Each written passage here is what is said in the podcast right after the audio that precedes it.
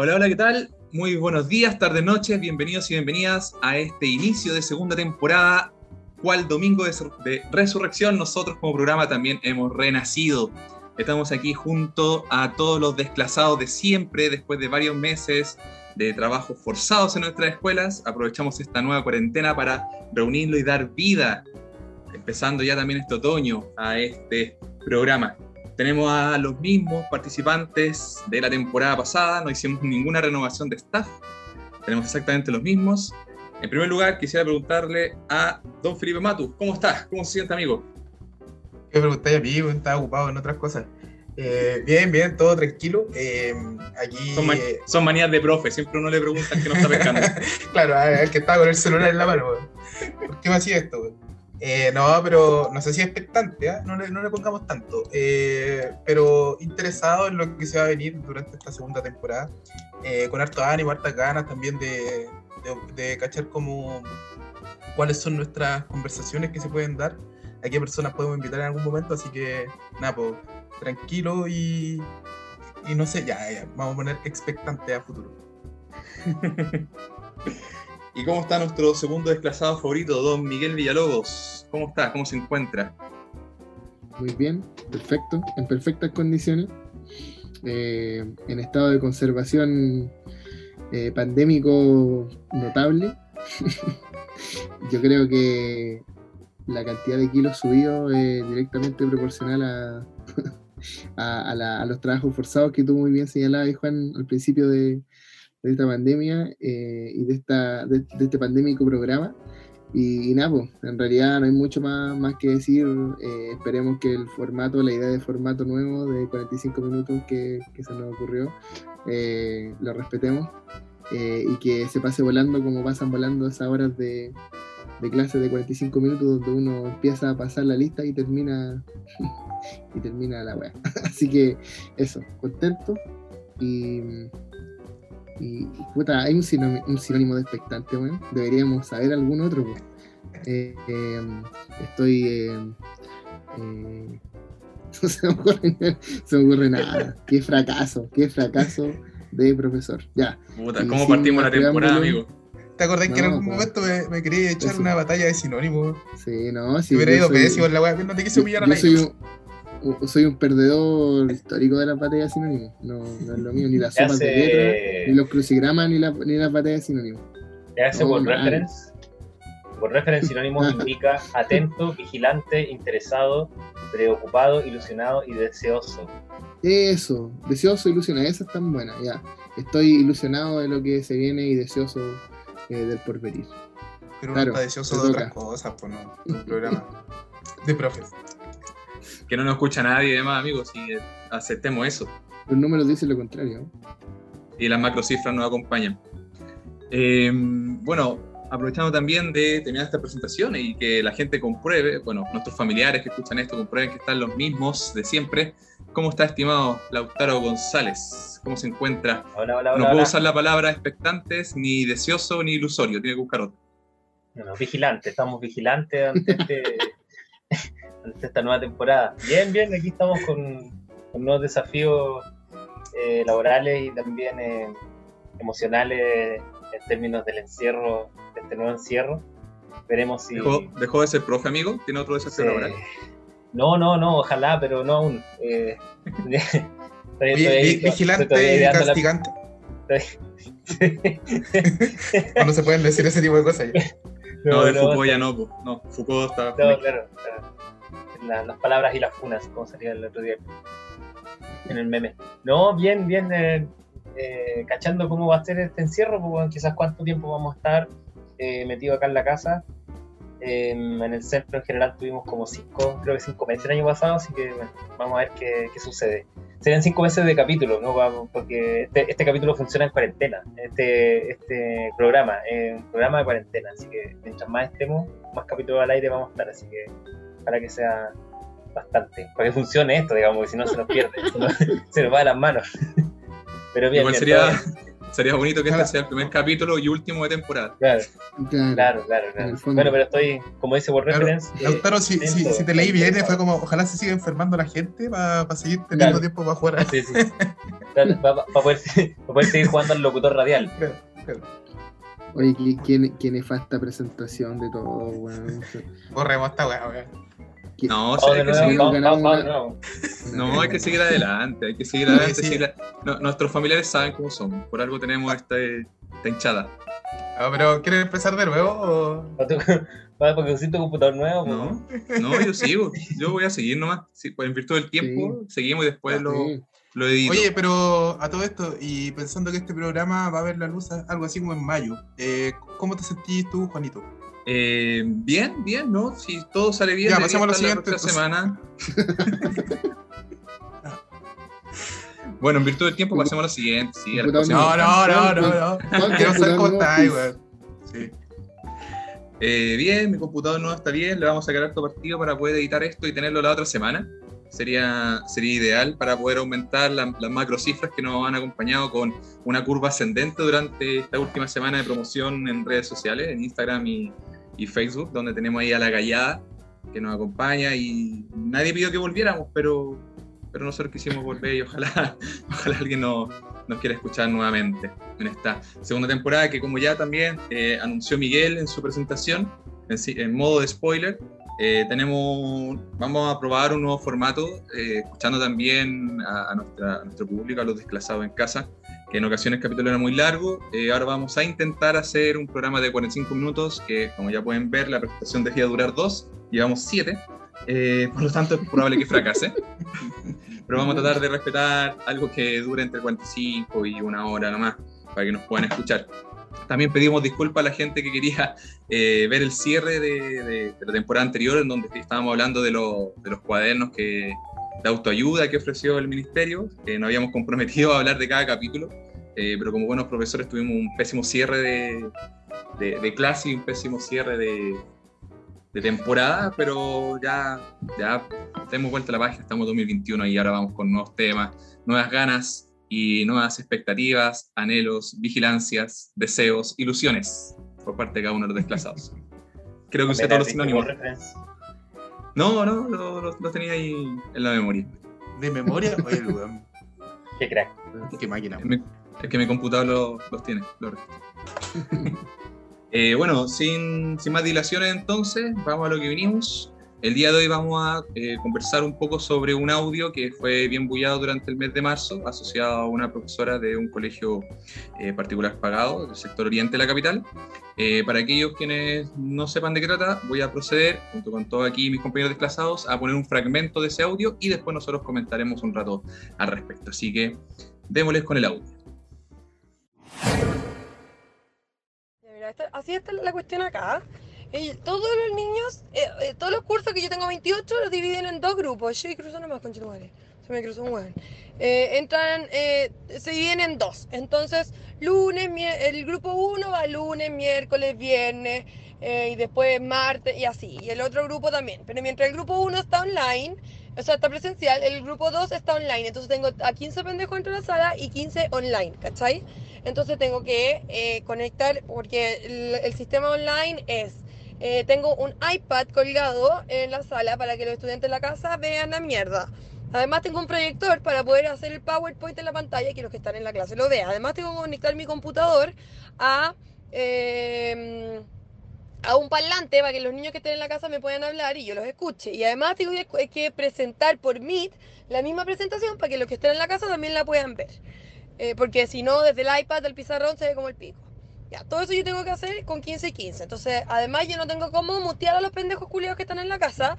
Entonces, yo estoy tratando de hacer la guay y escucho Miss, Miss, Miss, Miss. Y se desbloquean en la cuestión. Los bloqueo, los silencio. ¡Cállate, weón! No, Miss, Miss, Miss. ¿Cachai? Entonces, bueno, es imposible, es imposible. Y las horas son de 45 minutos y los niños van de 8 a 3 y media. ¿Cachai? Tienen eh, no, una hora y media de clases, 15 minutos. Una hora y media de clases, 15 minutos. Una hora y media de clases 15 y 45 minutos de almuerzo. Almuerzan en la sala, sentados. No pueden hablar. La colación también se la comen dentro de la sala con nosotros, cuidándolos sentados, no pueden hablar, la comida igual. Eh, y después tienen una hora y media y después se van a la casa. Entonces, bueno, los primeros días, onda, el primer grupo, 9.35. Ya, saquen la colación. Ravioles, que pensaban que eran la 1 de la tarde porque querían almorzar, que tenían hambre y que se querían ir. 11, eh, sacaban el almuerzo. Miss, es que a las 12, onda, se, se dormían arriba del escritorio. Onda, ya no sabía qué hacer.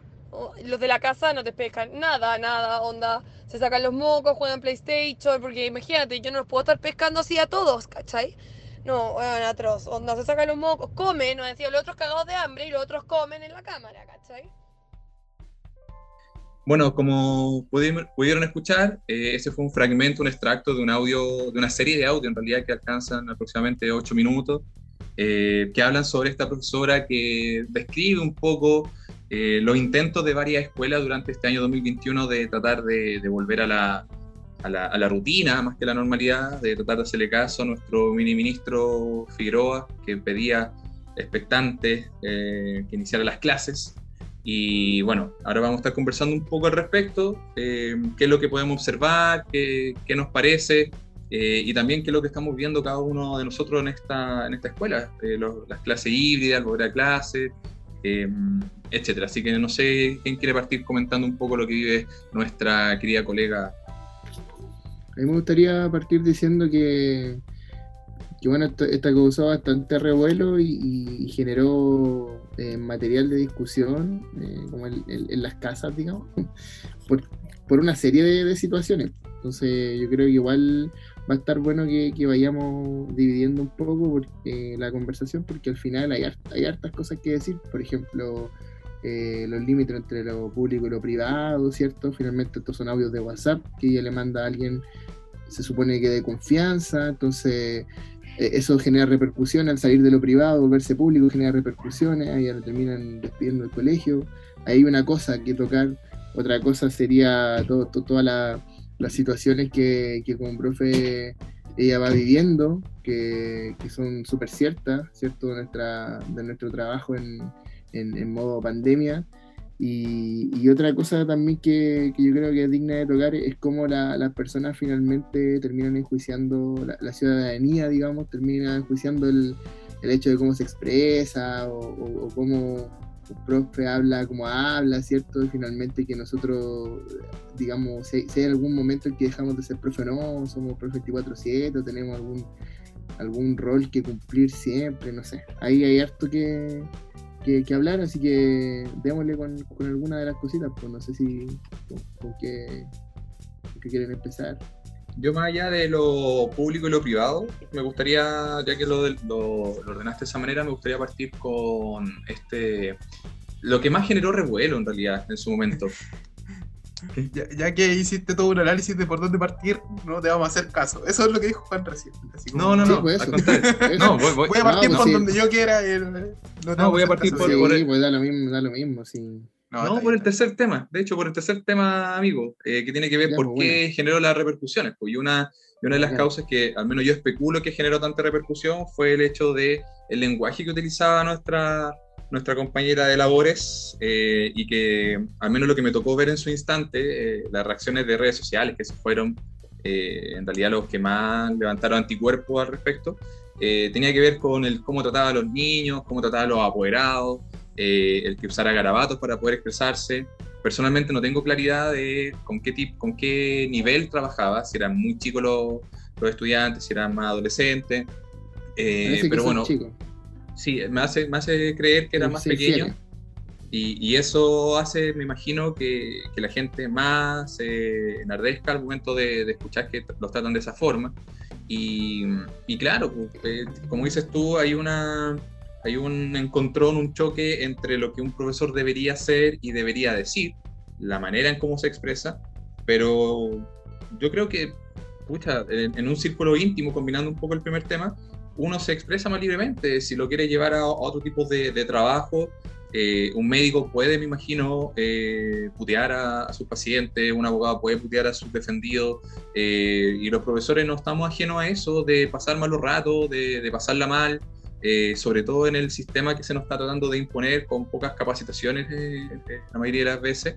Y, y es un malestar genuino que está asociado a, a un lenguaje, a una importación de la voz, eh, a vocabulario también asociado, que personalmente no encuentro que debería haber generado tanto, tanto revuelo. O, o- o quizás sí, porque realmente la gente sigue pensando que somos seres dotados de vocación, eh, puros de alma y espíritu, y que tenemos que enseñar todos los valores posibles, pero eso no, no es contradictorio a ser personas com- comunes y corrientes, porque podamos también tener odio y, y frustraciones. No sé, no sé cómo siguieron ustedes en su momento este, este audio, cómo les llegó a ustedes. Yo recuerdo que lo escuché en, en un auto, no tenía, como que lo compartimos los parlantes del, del auto, no tenía idea de la existencia. No sé cómo lo, lo recibieron ustedes. Ah, Yo como que estaba viendo Twitter eh, por libros casi baratos, ahí como sapeando, qué weá, y caché como que todos estaban hablando de una profe, como del audio de la profe, como típico, pues como que todos hablan ya del tema como digerido, entonces te van excluyendo si es que no lo sabí, por lo tanto tenés que saberlo.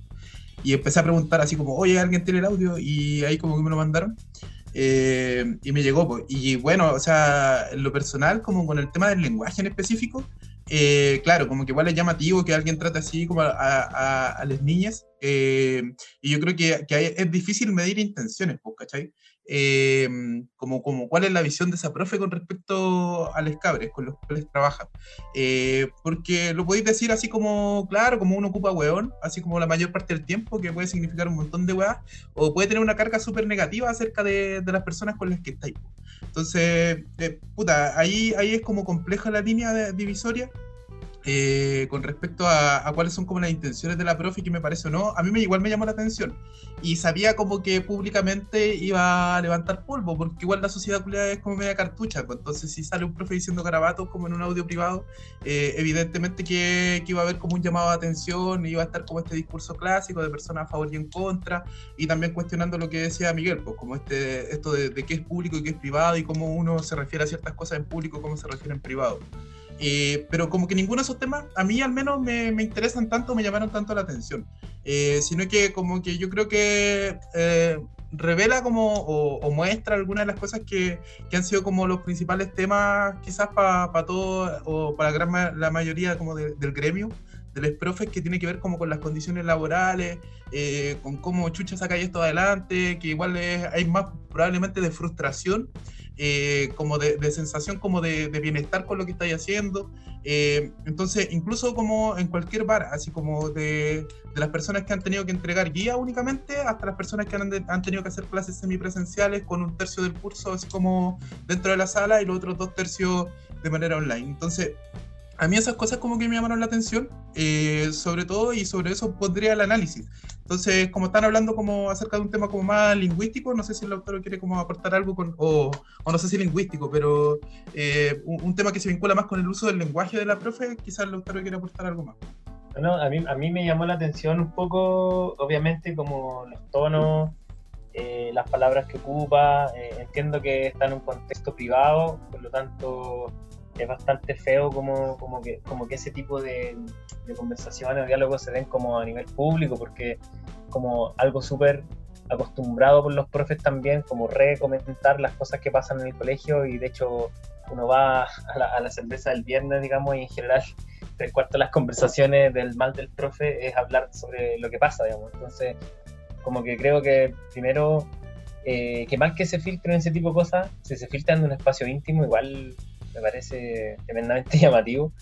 Em, pero, pero claro, reparar sobre, sobre que, que- que la forma en que, se, en que la, la profe se refiere a los cabros igual tiene como un tono medianamente despectivo, por lo que yo alcanzo como a, a- notar.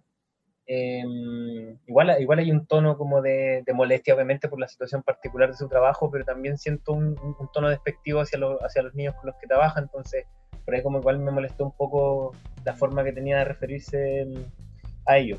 Eh, y lo otro que estaba tratando de, de averiguar, yo no sé, no sé si en algún momento se apareció el nombre de la profe o se le pudo entrevistar, por lo que pude buscar, no, no mucho. Eh, y estaba tratando de ver cuál era la resolución final y, y me llamaba mucho la atención lo que, el- lo que el colegio plantea, así como que se desvinculó de mutuo, de mutuo acuerdo post eh, eh, la socialización de este audio. Em, y yo no sé hasta qué punto eh, legalmente tú podís em, despedir a alguien por un audio, por una cosa pública, ¿no? Yo no, lo desconozco, la verdad, no tengo idea. No sé si la profe irá a apelar en algún momento, irá a deman- contrademandar, digamos, algo así. Pero, mm, pero el colegio salió a- a- a decir que fue de mutuo acuerdo, como, como me llama la atención la, la poca autocrítica y la poca mirada de los colegios en general sobre lo que pasa dentro de sus mismos espacios. O sea, lo que relata la profe, independiente del tono que decíamos al principio, es, una, cosa de locos. Pues al final su, su, audio revela una locura, así como, como un momento en donde te estáis haciendo 100 veces 100 cosas a la vez y, y, ninguna tiene sentido, es como un absurdo. Entonces, eh, dentro de esa lógica, la incapacidad de mirar de las instituciones en general otra vez, así como, así como la mayoría de las instancias del gobierno y así como la mayoría de las instancias como institucionales, la incapacidad de mirar eh, autocríticamente las cosas. Entonces eso igual molesta, termina molestando porque termina siendo más, más importante eh, el tono o que la profe hable mal de sus cabros, que una vez igual es cuestionable, pero pasa a primer plano en función de que el plano debería estar en la decisión que tomó el colegio eh, con esta profe, que no en ningún caso debería ser echarla, ¿no? Y en, y en segundo caso, eh, como que, loco que, ni siquiera ante ese panorama que se hace público, que la mayoría de los profes tuvo que hacer, que es como hacer clase con un dedo en el teclado, el otro dedo en el, en el PPT y el otro, y el otro dedo poniendo eh, grabar el live, digamos, que es como 5 en 1 eh, nadie repara en, ese tipo de cosas dentro de la institución, entonces eso me parece tremendamente grave. Ahora con la cuarentena seguramente se suspendieron varias de, de esas instancias, pero probablemente se, se rearticulen cuando volvamos, así que yo creo que revela toda la precariedad de los profes otra vez. Entonces me llamó mucho la atención eso. No sé en qué habrá quedado, si alguien, si alguien supo como alguna entrevista, si es que ella pudo dar entrevista a los medios, no, lo sé, pero, pero eso me llamó mucho la atención.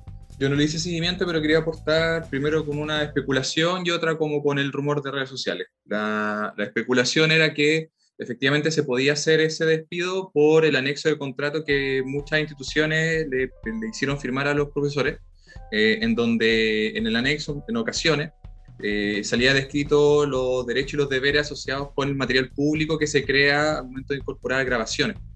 Entonces, quizás, solo quizás, y ahí entra la especulación, ella sí estaba sujeta a un anexo de contrato que le podía traer eh, consecuencias de despido. Y lo otro es que, ya en cuanto al ámbito de los rumores de redes sociales, se decía que el mutuo acuerdo correspondía básicamente en que ella iba a ser despedida, desvinculada, le iban a pagar el, sueldo de todo el año, porque alcanzó a firmar el contrato en marzo, pero a cambio de eso, eh, ella no iba a, demandar. Entonces, ahí, ahí entraba el mutuo acuerdo según lo que sea redes sociales. Eh, pero sí, estoy completamente de acuerdo que, que, si bien es cierto, comenzamos hablando de eh, lo público, lo privado, el, lenguaje, de dónde viene, eh, hay un tema subyacente que es relevante mencionar, que esta, estas clases medias ionesco, cual, cual cantante calva, tratando de hacer todo al mismo tiempo y nada a la vez, mezclando esta, estas clases híbridas que cada colegio las quiso entender como, como a ellos les parecían. Sí, eh, antes de, digamos, de pormenorizar eso, que, seguro eh, más, de alguno de nosotros se ha visto en esa situación o quienes nos están escuchando, me imagino que también, eh, me gustaría en, el fondo, digamos, destacar el hecho de que lo público y lo privado y todo lo que tú has dicho está, está íntimamente ligado con, con, con análisis en general. O sea, en el momento cuando hablamos de, de, lo público, hablamos también de ese, de ese profesor o profesora eh, vocacional, con todo lo que ello implica. Una persona ejemplar, correcta, éticamente, moralmente correcta, eh, y que y, a ese rol, a esa imagen van asociados un montón de, eh, de, carga, ¿cierto?, valórica. Este, este mismo profesor o profesora ejemplar contrasta con, con, con ese profesor o profesora real eh, y no ideal que está ahí en la sala. Que ella misma cuando describe que está para la cagada y que está haciéndole frente a un montón de situaciones a la vez que tienen que ver con lo metodológico, con, con, lo, lo disciplinario, con lo actitudinal, con lo académico, etc. Eh, por lo tanto, finalmente, cuando uno eh, mira estos juicios, dice, bueno, pero ¿por qué se refiere así? O qué sé yo, también está, está esta otra profe, que, eh, que se confronta, digamos, colisiona la, ideal, con esta profe que está haciéndolo todo ahí en, en esa línea de fuego, como para salvar la clase, eh, versus también la profe que es persona y que está en este caso completamente autorizada, validada para decir lo que quiera decir en un audio, en un audio privado. Entonces cuando este audio sale a la luz, es donde es donde esta noción de, de- de vocación como, como pureza casi, 24/7, choca con, con la opinión que puede tener cualquier persona sobre cualquier persona y sobre lo que está haciendo. ¿ya? Eh, e- entonces, e- e- este choque yo creo que, que se, que se fundamenta, que surge precisamente en eso, en, en- en esa mezcla, en esa mezcla súper pantanosa que, se produce en, en- en finalmente eh, nuestras nuestras identidades como, como docentes. Qui- ¿Quiénes somos? Somos la persona que tiene una familia, que tiene preocupaciones detrás, un, civil cualquiera, por así decirlo, o tenemos que responder a, a- somos esta imagen más ideal, o finalmente la mezcla de ambas, que es la que es real y que está ahí presente, o sea, probablemente, me imagino yo, que ella no, no- trató de cabros juliados a ninguno de esos cabros juliados en ese momento, ¿cachai? Pero sí lo pensó, entonces de alguna manera ahí hay un, un- una realización de todas esas identidades juntas y que, y que no pueden jugarse por, por, por separado, pienso yo. Y entonces ahí tiene sentido el hecho de que no, no empe- empecemos a, a entender que lo que está haciendo es un absurdo total. Absurdo que en realidad es súper, eh, me imagino, eh, es súper real y, y que ha vivido el grueso de, de- de los profes y las profes eh, a lo largo del país, pues, en, en- en, en estos hartos meses ya que llevamos eh, encerrados, que hemos tenido que salir a, a trabajar. Claro, pues una respuesta a una modalidad de trabajo que se experimentó a final del año pasado en varios colegios y que ahora como que se renovó con este ingreso de TICS, eh, en ocasiones avasallador, y que claro, como lo describe acá la, la profe, y bueno, ahí quizás después ustedes pueden comentar también cómo estuvieron trabajando en, esta, en estas primeras semanas de marzo de forma híbrida. Esta profesora tenía que estar en la sala, eh, abrir la sesión online, recibir a los estudiantes que llegaban a la sala, tomarle las temperaturas, eso siempre me llamó la atención, que no tenía que preocuparse solamente de, de- de la experiencia pedagógica, didáctica, sino que también del ingreso sanitario. Eh, contestar las preguntas de los apoderados que se no podían conectarse, que sí podían conectarse, eh, estar pendiente de todo, eh, es algo, algo que por lo bajo eh, te genera este, este concepto de, locura y por supuesto puede generar descompensaciones, rabia, enojos, malestares, un lenguaje inapropiado para, para muchos, otros comprensible, entonces efectivamente es una locura y personalmente, y ahí puedo partir con un poco la descripción, en nuestro colegio que comparto con Miguel, el híbrido fue diferente, en donde el curso eh, va de lo- o sea, el nivel se dividió en seis cursos, en donde uno es 100% online, por lo tanto nunca pisa el colegio, y los otros cinco cursos del nivel van al colegio, de las 10 y media de la mañana hasta las 14.30. Entonces, eh, bueno, ahora se modificó, pero era hasta las 14.30. Entonces, nosotros afortunadamente nunca tuvimos que estar pendientes de algo más que los estudiantes que estaban dentro de la sala, que eran 12 o de 12 a 15, dependiendo del grupo. Eh, pero no sé, por ejemplo, cómo, cómo ha sido con usted y si creen que, que, lo que es, postuló su colegio fue lo mejor para la sanidad de los estudiantes y de nosotros mismos. O sea, yo el, el año pasado, Juan, si tuve esa, una clase eh, doble, así dual, a la vez. Tenía como siete estudiantes en la sala presenciales y los demás les transmitía por, por cámara, así como, hablándole a la tele. y, y sí era, era absolutamente dema- demandante, fue una modalidad muy demandante y creo que muy poco práctica también el hecho de que tengáis que estar literalmente duplicado y tener que estar monitoreando, por ejemplo, el aprendizaje de quienes están en presencial, que están aprendiendo de una manera diferente a los que están en la casa de otra manera. Y tenéis que hacer esas dos personas para dos grupos que están en modalidades distintas, pero que están sincronizados, es decir, que eh, están compartiendo un mismo, mismo tiempo de aprendizaje, digamos desde el, desde el cronológico, pero no desde los tiempos de aprendizaje eh, reales, pues de lo que se está dando. ¿sí? Eh, por lo tanto, tenéis que diferenciar las actividades, tenéis que destinarles tiempos distintos y los monitoreos eran completamente eh, diferentes también. Eso se traducía en un desgaste enorme y que afortunadamente se revisó a fin de año y se cambió ya como para lo que tú decís, pues, o estamos online, independiente que tengáis que cambiarte durante el día de modalidad, por lo menos planteé una clase de principio a fin online o de principio a fin presencial y podéis optimizar tus recursos, tus tiempos y tu energía también. Entonces por ahí pasa. No sé, Felipe, Lautaro, ¿cómo, ¿cuáles son las modalidades que han, vivido ustedes? Yo, yo no sé, o sea, eh, yo ingresé eh, y, y como que fue un poco em, extraño porque eh, era como una modalidad en que se iban a ir reintegrando parcialmente los cabros del colegio y aparte em, teníamos que hacer como eh, yo tenía que ir al colegio, pero había una- algunas clases que obviamente los cursos que no iban tenía que hacerlos virtual y a los que iban tenía que hacerlos presencial. Entonces pasaba como de una sala de una hora a una clase presencial a otra hora a una clase virtual que tenía que hacer en el colegio.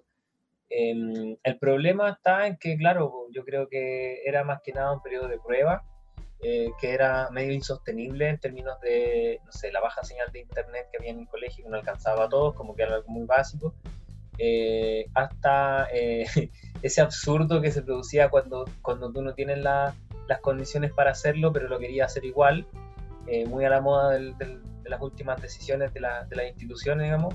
Entonces tenía que ver así como una reunión en donde se prendía el computador y veíamos si la pizarra se veía con el, con el Meet, si se proyectaba bien, si se alcanzaban a ver los números, las letras, eh, y si te veías tú, entonces como para que se transmitiera hacia la gente que estaba en la casa, eh, mientras los, los que estaban en la clase podían hacer preguntas, pero también tenían que tener abierto el micrófono y también eh, el parlante, entonces atender a las dos cosas a la vez y al final es como un, no sé, como esa, parecía como, me imaginaba como un pulpo, así como haciendo miles de cosas a la vez eh, y respondiendo que un poco lo que, lo que, lo que decía el audio. Eh, bueno, nunca resultó eh, y después ya con la forma virtual, eh, la, la misma modalidad del año pasado. Yo no creo que resulte mucho, creo que, tiene, tiene harta- hartas contradicciones desde la conexión de los cabros al- hacia, hacia el Internet, que la comuna donde trabajo yo creo que siempre reclaman de que las conexiones también son súper malas. El otro día veía, aparte, un, em, un eh, reportaje en las noticias que hablaba de, la- las zonas rojas del Internet, eh, como desde la, de, la, de las comunas o barrios en donde no llega el Internet, donde no lo van a poner. por ejemplo. Disculpa, ¿eso Eh, era región metropolitana? ¿O en Chile? Sí. Eh, no, hablaba de la región metropolitana y hablaba de las comunas en el, eh, fuera de Santiago, de caleta, que, se enfocaban en eso. claro, como que donde no llegaba el internet y donde no, donde las compañías no llegaban, o por miedo porque había demasiada delincuencia, asalto y cosas así, que no llegan ni los delivery, por ejemplo, tampoco, de las ferias, y, y no llegaba internet, po, porque no ponen internet en esos barrios, entonces lo- lo- los niños tampoco se pueden conectar a clase, entonces yo creo que hay un montón de, contradicciones que no permiten mucho ese formato, a no ser que sean contextos donde, donde lo podéis salvar. Pero si hablamos así como de lo público, abiertamente público, yo lo veo bien complicado. Aparte, el, el- agobio y el trabajo eh, es como el doble, el triple. Tanta modalidad a la vez implica un trabajo muy minucioso y muy detallado y yo no creo que tampoco dé el seguimiento serio para el proceso. O sea, no sé si un proceso se pueda dar tan, tan así. Eh, tendríamos que estar a cargo de menos niños y para poder hacer un seguimiento mucho más personalizado, si es que quieren resultar, pero sabemos que eso es bien difícil. Sí, pues yo igual, o sea, comparto un poquito todo lo, lo que han dicho, su experiencia. Eh, quizás para ustedes, para, para Juan y el Miguel, han sido como más, entre comillas, exitosas dentro de- del rango de cosas que se puede hacer, porque igual eh, trabajan en un colegio como, con muy buena infraestructura también, pues, ¿cachai? Como la, la Sí, decisión y, para... y con apurados con recursos. Claro. Entonces, la, la decisión de, por ejemplo, qué cursos dejar en la casa, cuánto, es totalmente distinta en un colegio que tiene las salas justas eh, con, y que son muy pequeñas, porque por- al final por los metros cuadrados te da como para cierto aforo, eh, que en un colegio donde incluso el año pasado se pusieron a construir más salas, pues, ¿cachai? Entonces, eh, es totalmente distinto. O tenía un patio gigante, grande, o canchas de fútbol, o un gimnasio, no sé, un montón de, de otras cosas que lo- lo- las otras escuelas por lo general no tienen, o al menos donde yo trabajo no tienen. Pues yo sé que trabajo en en una, en una escuela de Providencia eh, municipal, eh, pero de Providencia al fin y al cabo, pues, ¿cachai? Y que si ustedes la ven es como, no sé, pues está súper bien mantenida, eh, pero está justo en los espacios, pues, entonces no, no hay ni cancha, pues, o sea, Les Cabre ahí tienen mitad de cancha para jugar a la pelota, eso, eso es como todo lo que hay en el colegio, pues, ¿cachai? Eh, entonces, desde ahí partís con que tenía un, un problema como serio y grave en gran parte de las escuelas, me imagino, sobre todo las que, eh, no sé, pues yo estuve en algún momento en las que conocí como profe eh, y en las que también me pueden relatar los otros profes, por lo general no, no se pueden resolver estos, estos grandes problemas que se vinculan con los recursos, la infraestructura y, y cómo, cómo determináis quiénes van y quiénes no. Eh, en mi caso, como que lo que se determinó fue dividir un curso en tres. Eh, entonces, más encima, mi colegio tiene como doble jornada. Entonces va tercero y cuarto medio en la mañana y primero, segundo, séptimo y octavo en la tarde. Entonces, desde ahí como que ya la voy a un culo, porque somos más profes que la chucha, eh, intentando como organizarlos y eh, también intentar bien, eh, que vayan estudiantes a 12 salas disponibles y que ojalá vayan así como una vez a la semana. Entonces van un- una vez a la semana un tercio del curso, así como que un tercio de, no sé, el tercero de le toca el día lunes, un tercio de, eh, el tercero de, el otro tercio, el segundo tercio le toca el día miércoles y el último tercio le toca el día viernes y el martes y el jueves van los cuartos medios y en algunos momentos también del otro. Entonces es un kilo, es un hueveo y al final lo que, lo que en la práctica significa es que van una vez a la semana a la escuela, ¿cachai? Eh, el tema es para qué van a la escuela. Eh, y yo creo que eso hay como que intentar cuestionarlo, pues como si tiene sentido o no eh, que vayan a la escuela. Y claro, pues la, la mayoría de los, o el principio que rige como toda esta discusión es que al final se aprende mucho mejor en la presencialidad. Weá que es totalmente entendible, eh, porque es muy difícil concentrarse frente a una pantalla. Yo creo que a, a nosotros y a nosotros incluso nos pasan las reuniones, así como que alguien está hablando algo y nosotros estamos en cualquier otro lado. pues. Y Ahora mismo, amigo, me, me está pasando ahora mismo escuchándote. Lo, lo noto en sus caras. Estoy Entonces, terminando la clase para mañana.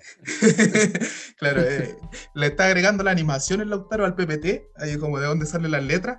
Eh, entonces, mientras yo estoy hablando. Y como decía la loca del audio, pues quizás hay alguien jugando Play, y puede ser, pues, ¿cachai? Porque podía hacer todas esas webs, pues, si estás en tu casa, pues. Eh, sobre todo en una casa que, como eh, se denota un poquito, ti- tiene como buena eh, situación económica, como lo, lo que relataba la profe en el audio, pues, ¿cachai? Pero yo lo que me preguntaría es como, ¿cuál es el sentido de volver a clase? La respuesta a eso supuestamente, y como más o menos transversal, eh, que se ha instalado es que es básicamente eh, que se aprende más en la presencialidad, entonces tenemos que volver luego a la presencialidad, eh, pero se desestiman cosas que son significativas, o algunas que son históricas y algunas que son contextuales. Eh, así como histórica, evidentemente tiene que ver con el tema de la brecha, pues, como la, la desigualdad entre los colegios públicos y privados. Yo no, en el mundo no va a haber colegios más desiguales que los que existen en Chile. Eh, en el mundo no hay ni- ningún régimen que tenga así como una cantidad de instituciones que no pertenecen al Estado y que están como poniéndose en juego dentro del sistema educativo. Pues. Entonces, aquí en Chile hay muchos colegios privados, pues, ¿cachai? Eh, a diferencia de todo lo que ocurre en el mundo, incluso en los países más capitalistas del mundo, como que a nadie se le ocurriría el absurdo de tener tantos colegios privados como en Chile. Entonces, así como municipal o dentro del ámbito público, solo cabe un 33% como de la matrícula estudiantil, pues todo el resto pertenecería como a los subvencionados particulares y, y a los subvencionados como que están en, en- en el megamix. po. Entonces, desde ahí como que esa hueá ya es compleja, como organizar este tipo de colegios con las infraestructuras distintas que tienen, que acarrean de hace un tiempo, porque no sé, pues están esos colegios como el Alcántara, el Alicante, que cobran, no sé, 60, 70 lucas por cabro chico antes, entonces igual se podrían parar de una manera totalmente distinta a un colegio que de repente era subvencionado, pero que no le cobraba a los cabros. Pues entonces, todos partimos como una base muy desigual, muy distinta, y esas bases no se estaban atendiendo por lo que yo vi y por lo que creo, en definitiva.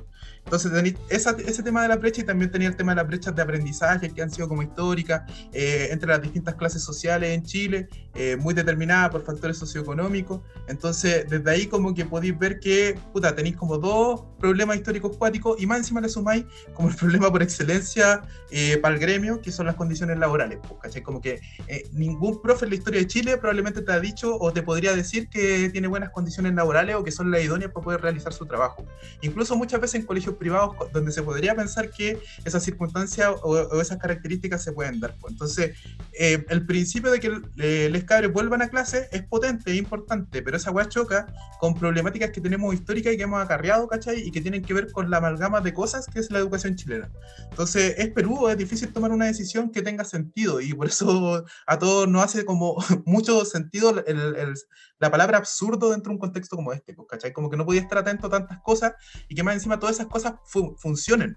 Eh, a mí me pasó porque, no sé, pues tenía que llegar a un curso, me pedían pasar la lista al tiro, entonces era como cinco minutos perdidos en pasar la lista y más encima en un formato totalmente pajero, porque pasar la lista como online es la hueá más pajera del mundo, así como que esperar que te digan presente y todo eso, eh, o que justo te hayan escuchado, que alguien se pasó. Entonces, si, si ya es pajero pasar la lista siempre eh, en una condición online y más encima, no sé, pues semipresencial con algunos en la sala es peor. Entonces, partir mal, de- desde ahí, desde pasar la lista hasta esperar que el, el internet de la sala no se te caiga, porque si se te cae, como que caga toda la gente que está en la casa, porque en, en mi caso eran dos tercios del del curso.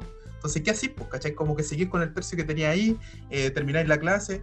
Eh, a veces, por ejemplo, no sé, pues en una sala tuve, alcancé a tener un problema con el audio, pues entonces no escuchaba lo que los estudiantes me decían de la, de, desde la casa, pues. Y, puta, una clase de lenguaje tiene que ser dialogal, pues, ¿cachai? Entonces, ¿cómo la lleváis a cabo? ¿Qué sentido tiene? Eh, al final, lo que sí, y lo puedo decir así como con todo criterio, es que puta, la, la, gente que pudo ir a clases como que se sentía muy contenta de ir a clases, ¿cachai? Entonces el, el problema tiene como una amplia magnitud, yo creo que eh, por lo general también a, le hace bien como sociabilizar, pero estamos en un contexto también pandémico, que es como la, la, última patita, en que tenía una ciudad como Santiago, que es donde nosotros, o sea, nosotros hacemos clases en definitiva y hablamos desde aquí. Eh, donde un cabro chico o una cabra chica se tiene que desplazar de un lugar a otro, ¿cachai? Eh, a veces por muchas horas. Yo trabajo en un colegio de Providencia donde hay estudiantes de todas las comunas de, de Santiago. Eh, alrededor del 80% de la matrícula no pertenece a Providencia. Entonces implica un viaje como constante. Po, y esa weá tampoco la podéis desestimar. Y sobre todo cuando a inicios de marzo había 5.000 contagiados por día según el conteo que se lleva y ahora hay 8.000, ¿cachai? Entonces desde ahí eh, todo era un absurdo. Po. Era un absurdo como medida sanitaria. como medida pedagógica tenía un buen sentido como final de evidentemente eh, le hace bien a, a, la gente verse, ¿cachai? Incluso yo, ver a mis compañeros de pega, como que es bonito, es entretenido, pero las circunstancias no estaban. Pues la weá fue un pie forzado. Eh, y evidentemente los colegios privados tienen que seguir ese pie forzado porque si no les pagan la matrícula. Pues entonces son como los que más apuran probablemente al conjunto de profes y son los, los primeros que van a volver probablemente eh, apenas se empiecen a levantar las cuarentenas. Eh, pero evidentemente también están como más equipados para llevar un poco esta no sé sí. si con éxito, porque el éxito así como entre comillas nunca va a existir dentro de una secuencia tan ilógica como esta. Oye, yo yo quería decir algo, pero cada vez que se me ocurre algo que decir, eh, Felipe ya lo, lo, decía ahí. Entonces yo creo que el programa que la chucha. acá. no, no, no, no, no, le, le, solo, solo recoger un poco todo lo que muy bien expusiste eh, y, y, que explica, explica claramente eh, por qué la decisión de, del ministerio o por qué es tan absurdamente estúpido que el ministro diga los, todos los colegios vuelven y tienen que volver y se, y se refiere a todos los colegios como si fueran un mismo tipo de colegio.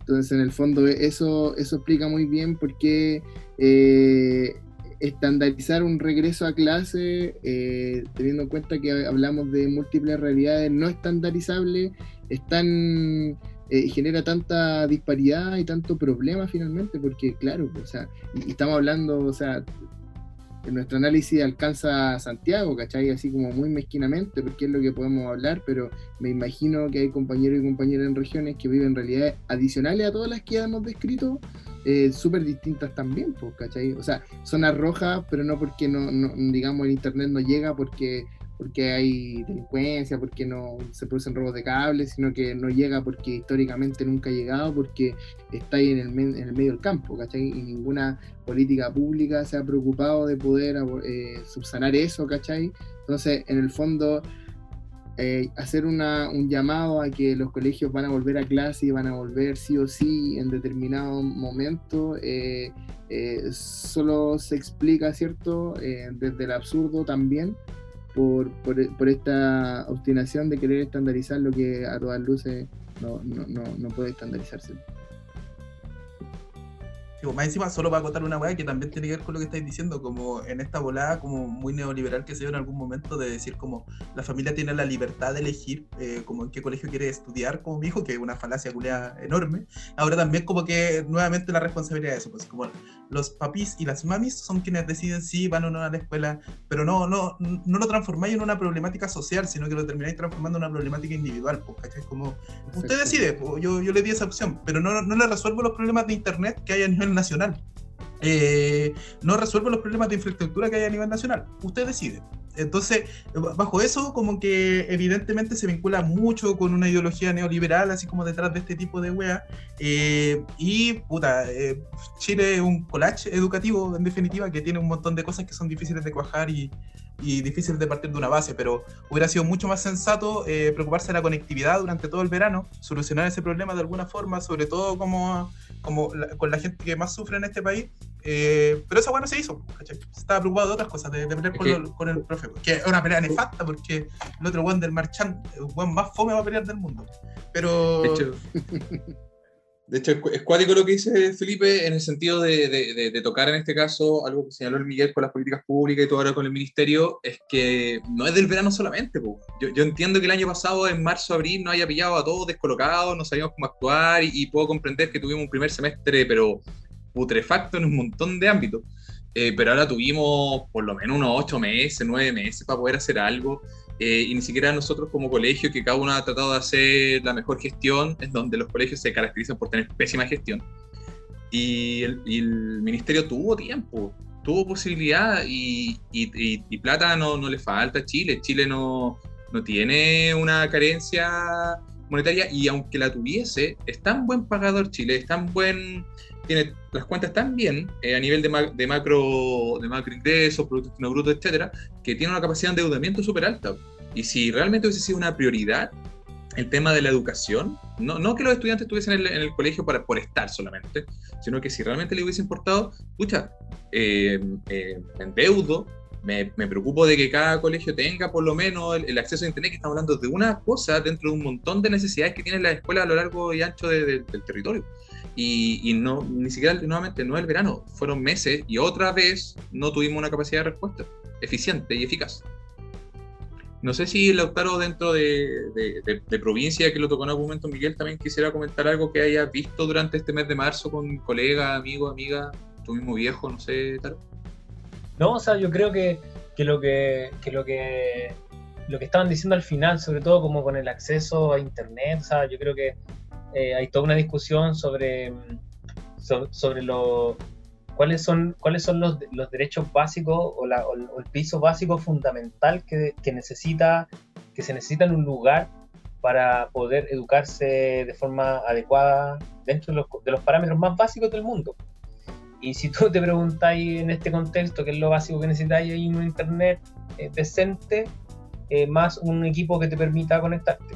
Entonces, tampoco mm, yo siento que, muchos de los argumentos que, dan en, que han dado eh, en general como para armar esta vuelta a clase, eh, tomando el contexto de todos los lugares eh, del mundo, digamos, y, y- del país, sabiendo que, las condiciones no eran las adecuadas en marzo, eh, sigue pareciendo la misma lógica de siempre, ¿no? Como intentar abrir sobre la marcha, hacer las cosas para entregar los números posibles, cuando en realidad lo que tenéis que hacer, o que lo que haría cualquier estado decente, es tener un buen plan de internet y, y- e invertir para que durante todo el año la mayoría de los cabros se pueda conectar sin problemas.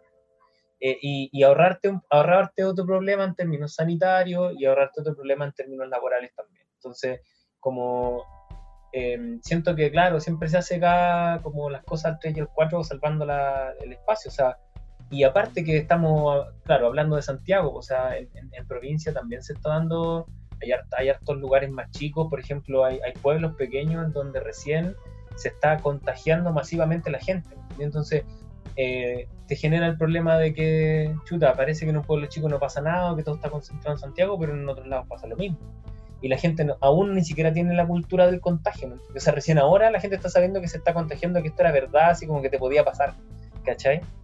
Eh, entonces eso genera, claro, eh, diferentes espacios, diferentes argumentos que te permiten cerrar o abrir colegios, un, un- un disparate, digamos, porque, porque no pueden tomarse, como decían delante, las decisiones de- en términos de estándares unilaterales, ¿cachai? O sea, esta cuestión tiene tantas aristas como problemas, como posibles soluciones, pero en realidad siento que las soluciones más básicas tenían que ver con invertir y obviamente nadie eh, está dispuesto a invertir menos en, en educación, digamos, si es que no es para sacar rédito o, pa- o para lucrar con la cuestión. ¿cachai? Entonces, eh, claro, un, un- Estado medianamente decente y, responsable eh, desde el año pasado ya que hubiera invertido en Internet y aparatos tecnológicos que permitan que este proceso se lleve lo más lo más tranquilo posible, si todos sabemos que hay que volver a la escuela, ¿cachai? Todos sabemos que hay que tener contacto directo, y que hay que socializar y que los cabros necesitan salir de sus casas, nosotros también, pero no están las condiciones nomás. Y, y eso es un análisis tan básico como... Pero no parece tan así, parece que es súper complicado hacer eso, y, eso me parece que es tremendamente irresponsable en ese sentido, sobre todo con la con las condiciones que tiene, eh, con los recursos que decían ustedes, marcaban como que tiene Chile por sobre otros países, por ejemplo. O sea, tú podís, tú podías eh, eh, generar esa inversión, ¿cachai?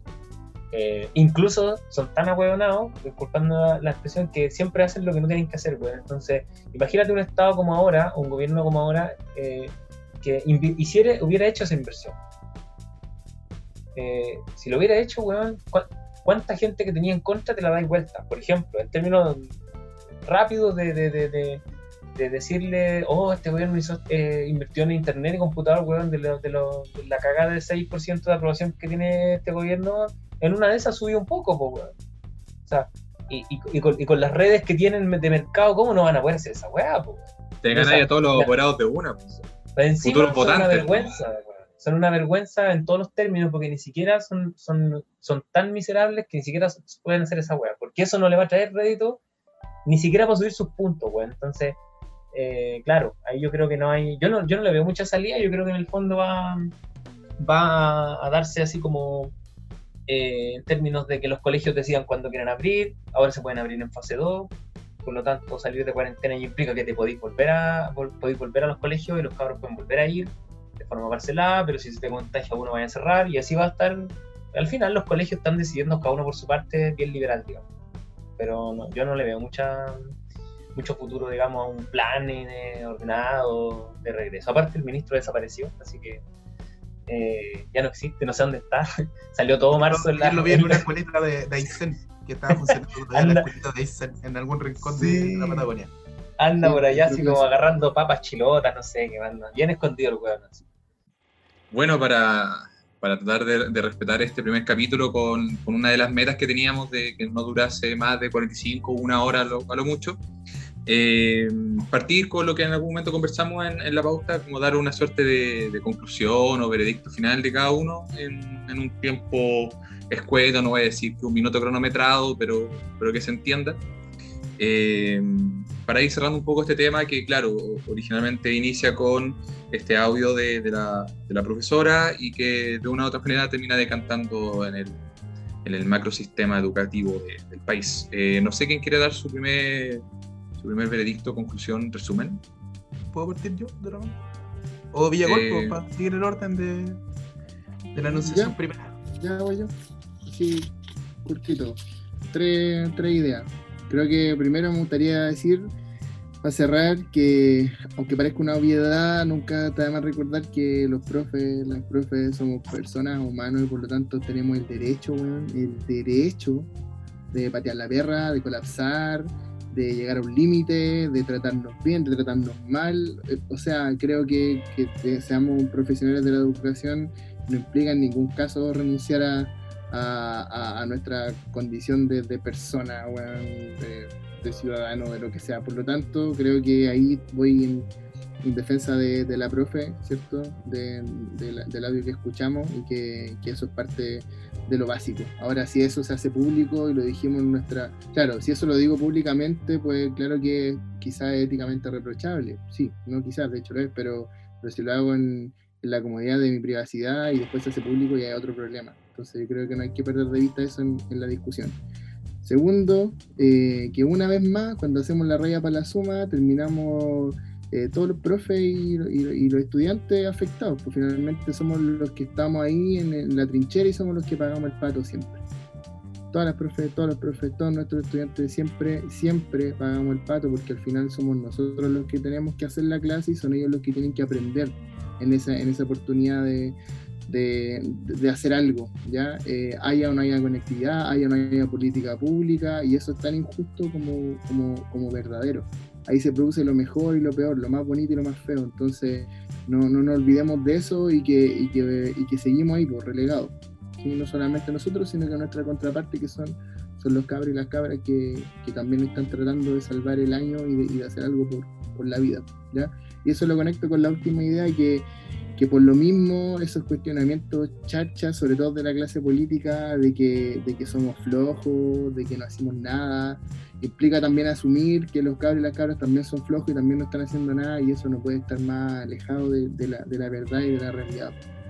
Sí, o sea, hacer una clase online desde la casa quizás eh, incluso más complejo que hacerla presencial la capacidad que hemos tenido que tener todos nosotros de adaptarnos, de readaptarnos, de reinventarnos, si bien es parte de nuestra cultura profesional y qué bueno que así sea, eh, eh, queda oculta como siempre, ¿cierto? Por estas grandes narrativas y estos grandes relatos que dicen finalmente que ya, que en realidad no es tanto y que no le demos tanto color y que las cosas no son así o no son así.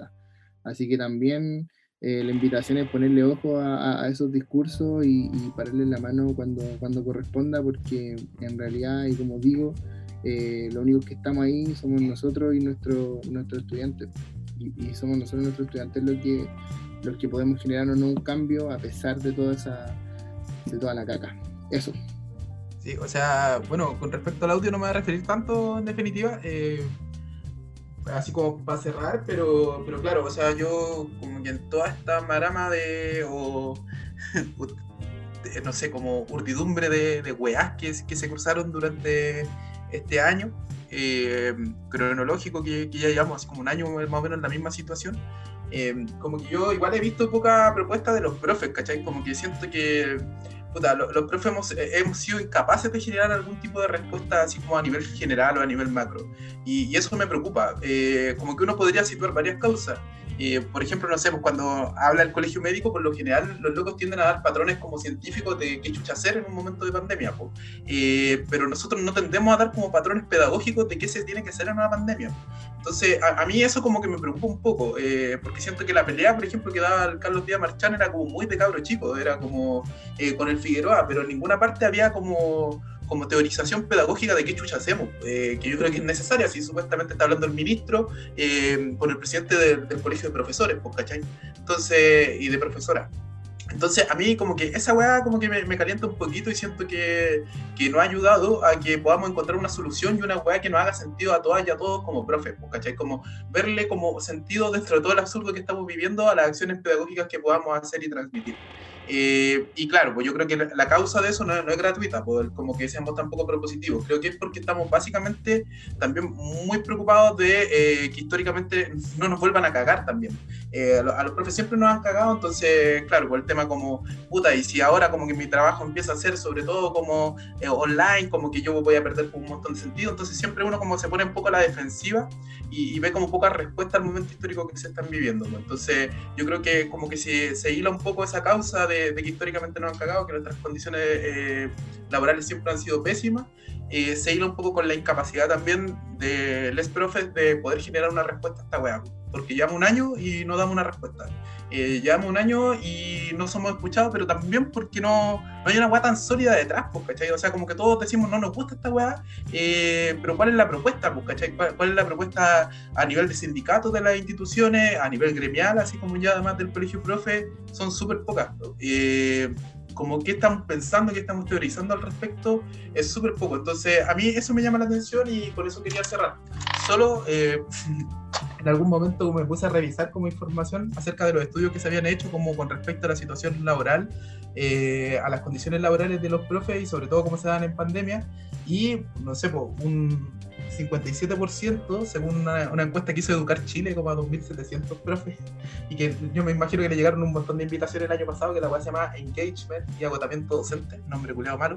Eh, pero eh, decía que el 57% de los profes se sentía como muy desgastado, hacia el extremo desgastado, ¿cachai? Como, como cerca del burnout. Entonces, si tenéis más del 50% como en, en esas circunstancias, claro, pues probablemente se dé también en otras profesiones, pero según, lo que decían aquí, como que el panorama en los profes siempre era peor que en todas las otras profesiones. Así que igual hay, hay que cuidar harto de eso, pues como, como una, una weá que históricamente nos ha dejado poco tiempo, eh, que tenemos poco tiempo libre, yo creo que la mayor parte de los profes te puede decir eso, eh, como en un contexto de cuarentena, eh, más encima encerrado en tu casa, como cómo te da tiempo libre también para pensar en otras cosas, hacer otras cosas, eh, tener tiempo de ocio, etc.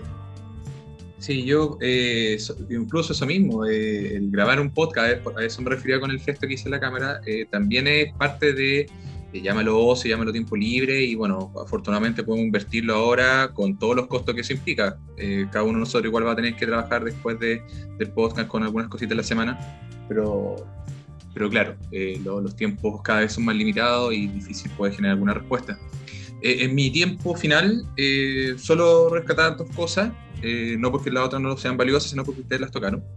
La, la, primera que tiene que ver con el lenguaje de la profe, que es cierto que partí yo de- declarando que todos tenemos ese derecho, como lo señaló Miguel, pero es verdad que cuando ustedes lo señalaron no le había dado esa vuelta y que, y que así todo uno puede ver qué, qué concepción de estudiante hay en, la colega o, o en los profesores, qué concepción de apoderado hay, qué concepción hay de, nuestra propia pega y, y- es bonita esa reflexión que me deja después de este capítulo de, ver en este caso cuáles son los, eh, los principios, si lo quiere llamar de alguna manera, eh, los intereses, la, ideología que hay, cómo se concibe la educación desde esos discursos, eh, y no, no por un juicio hacia la profesora, sino que es como, oye, efectivamente algo, algo puede ver ahí detrás, nosotros ya lo vivimos.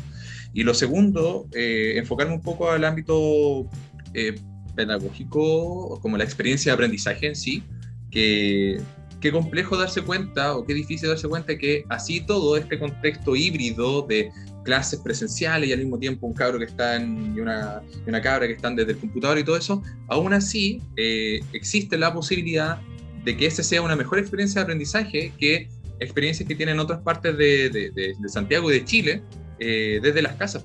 O sea, hasta, hasta esa majamama absurda puede generar mejores eh, experiencias para que los estudiantes puedan sentirse desafiados, para que puedan eh, dialogar, para que puedan sacar ideas que, eh, por ejemplo, en sectores más, más rurales o, más de, de- de donde efectivamente no tienen la conexión o tienen una conexión muy inestable, o cuando van al colegio, porque de una u otra manera el colegio se la arregló para que pudiesen ir, eh, no va a ser lo óptimo por las construcciones que tienen la mayoría de los colegios, sobre todo eh, municipales. Eh, entonces es complejo proyectar. Y ahí quería detenerme en, en cómo estos colegios del sector oriente, donde incluso trabajamos ahí con Miguel, aunque sean experiencias relativamente exitosas o relativamente erróneas, aún así siguen siendo posiblemente mejor y va a traer mejores dividendos a futuro o mejores resultados en, la- en las pruebas que tanto les gusta utilizar acá para estandarizar que, que otros. pues, Y eso igual atenta otra vez con la brecha, una brecha que ya existe y que se va a profundizar, o yo, yo creo que se va a profundizar eh, a partir de esto mismo que estamos viendo. Entonces, imagínense, la, la calidad de experiencia de aprendizaje que están teniendo nuestros estudiantes eh, eh, ya era baja y ahora creo que va, va por los suelos. Y eso hace que haya generaciones, no, no voy a ser tajante para decir que es una generación perdida, pero sí va a ser una generación que va a tener menos estímulo, va a tener menos cosas que vivió y menos, menos cosas que reflexionó en comparación a generaciones anteriores e incluso dentro de la misma generación los tratos sociales también van a generar que algunos estudiantes estén más preparados y otros menos preparados para cosas que van a ocurrir en la vida, eh, tanto profesionalmente como socioemocionalmente, etc. Entonces esas dos cosas quería, quería rescatar, sobre todo tu modelo de aprendizaje y la brecha que se sigue extendiendo. Sí, yo solamente como que palabras al cierre, eh, creo que, que, mm, la clave está como, pienso yo, en simplificar y en, em, de alguna forma, como priorizar eh, la- los elementos que me parecen más importantes dentro de un proceso tan complejo como este. Porque si hay algo que creo que, ha pasado es precisamente por no tener ni una coherencia de relato y de discurso entre los profes, digamos, como gremio, entre comillas, em, también por un, por un proceso eh, largo, ¿cachai? Durante muchos años en donde, en donde eh, también los lineamientos de mercado han, han eh, roto un poco una, un relato histórico tal vez de los profes eh, y tampoco se ha reencontrado, entonces tampoco, tampoco se trata de ir a buscar al pasado elementos que hoy día son inaplicables, pero, pero tampoco se ha podido actualizar nada, eh, hay un, un conjunto de profesores que no, que no tiene eh, una coherencia, un relato, un discurso en común, em, tal vez por la diversidad también de contextos y de, y de problemáticas que existen y, y por el rompimiento como de, lo- de los espacios públicos, pero de todas maneras, no sé, yo, creo que mm, suena de sentido común y muy básico, y tal vez lo sea, pero, creo que es importante em, simplificar, como priorizar y entender que lo más importante dentro de toda esta majamama de cuestiones eh, siguen siendo los cabros. Entonces, em, en ese proceso, como qué es lo que, qué es lo que para ellos son, es más importante también y qué es lo que van necesitando en este proceso. Eh, entonces no sé si es tan importante o no sobre teorizar el currículum o, detenerse en las perspectivas de evaluación, en el contexto de pandemia, que son, que son discusiones que a los profes les encanta darse vueltas como eh, a ver quién tiene la mejor propuesta eh, o más acertada. Lo que yo sí creo es que, es que hay que guardar la, eh, las proporciones de lo, de lo que estamos viviendo. Y para mí eso significa eh, mantener un cierto grado de tranquilidad, un cierto grado de equilibrio en un contexto que está totalmente adverso desde todos los, los- los- lugares posibles, eh, desde, un, desde un conflicto eh, social eh, versus un gobierno totalmente desacreditado, hasta un contexto sanitario que es bastante triste. Entonces, mm, todo eso a mí, a mí siempre me lleva a pensar en que en, el absurdo de estar discutiendo curricularmente hoy. Entonces, me parece que no que hay cosas que son más importantes y a mí me parece que hay que poner el énfasis en que los cabros no vayan perdiendo sus procesos y si esos procesos implican que vayamos más lento, más tranquilos, que vayamos eh, eh, monitoreando otras cosas que son más importantes que, que la cosa curricular eh, o académica o intelectual, digamos, eh, me parece que, que hay, que hay prioridades. Y, y yo creo que el- el- como después de toda crisis, como el impacto emocional y psicosocial en la población eh, puede que sea muy, muy, muy rígido eh, cuando esto vaya decantando. Entonces creo que no, no, no, no sé si es el momento de darle mucha vuelta a eso. Eso es lo que he pensado en el último tiempo. Eh, probablemente puede estar muy equivocado y hay que discutir y teorizar todo, pero eh, la verdad es que encerrado aquí me imagino a la familia, a los cabros chicos, a los que tienen dos tres hermanos, con un computador, con internet que se cae, yo no sé hasta qué punto eso es, es- es tan valioso, digamos. Creo que como profes también tenemos otro rol y sobre todo en tiempos de crisis yo me preocuparía mucho más de la otra pata que de esa. Eh, es mi palabra, palabra del, del, eh, del Señor. Amén. bueno, con, esta, con este último, último comentario damos por terminado nuestro primer fracaso porque íbamos a durar 45 minutos y duró una hora, pero vamos a ir mejorando durante esta, esta segunda temporada, tratando de ajustarnos a los tiempos. Pero no fue hora y media, pues está bien. No, sí, no, no fue una hora y media. A- agradezco desde el ámbito de la edición el tiempo. Eh, siempre, siempre un agrado volver a reencontrarnos en este tipo de cosas. También fue bonito eh, analizar desde lo más sencillo hasta ya algo más profundo el tema. Creo que fue construyéndose de manera espontánea y fluida. Y, y nada, pues ojalá eh, poder reencontrarnos prontamente en la grabación del segundo capítulo, que esperemos sea o una vez al mes o dependiendo de nuestros tiempos, quizás sale más de algún capítulo mensual. Una al año. Eh, una, una al año puede ser, eh, pero no, bacán verlo otra vez, conversar un rato y, y desmenuzar ahí la situación, la situación país, la situación país. Así que muchas gracias, Kenneth. La, la situación París. La situación La París. situación París. Yo también Está enojado. Está enojado mierda, weón. Eh, la enojadita. Ya, Ya. cabres, que estén bien. Abrazos. Gracias, gracias por escucharnos, No, gracias a la gente bien. que todavía está pendiente de esto y nos vemos en el siguiente capítulo. Chau, chau, chau, chau, nos vemos. chau, chau.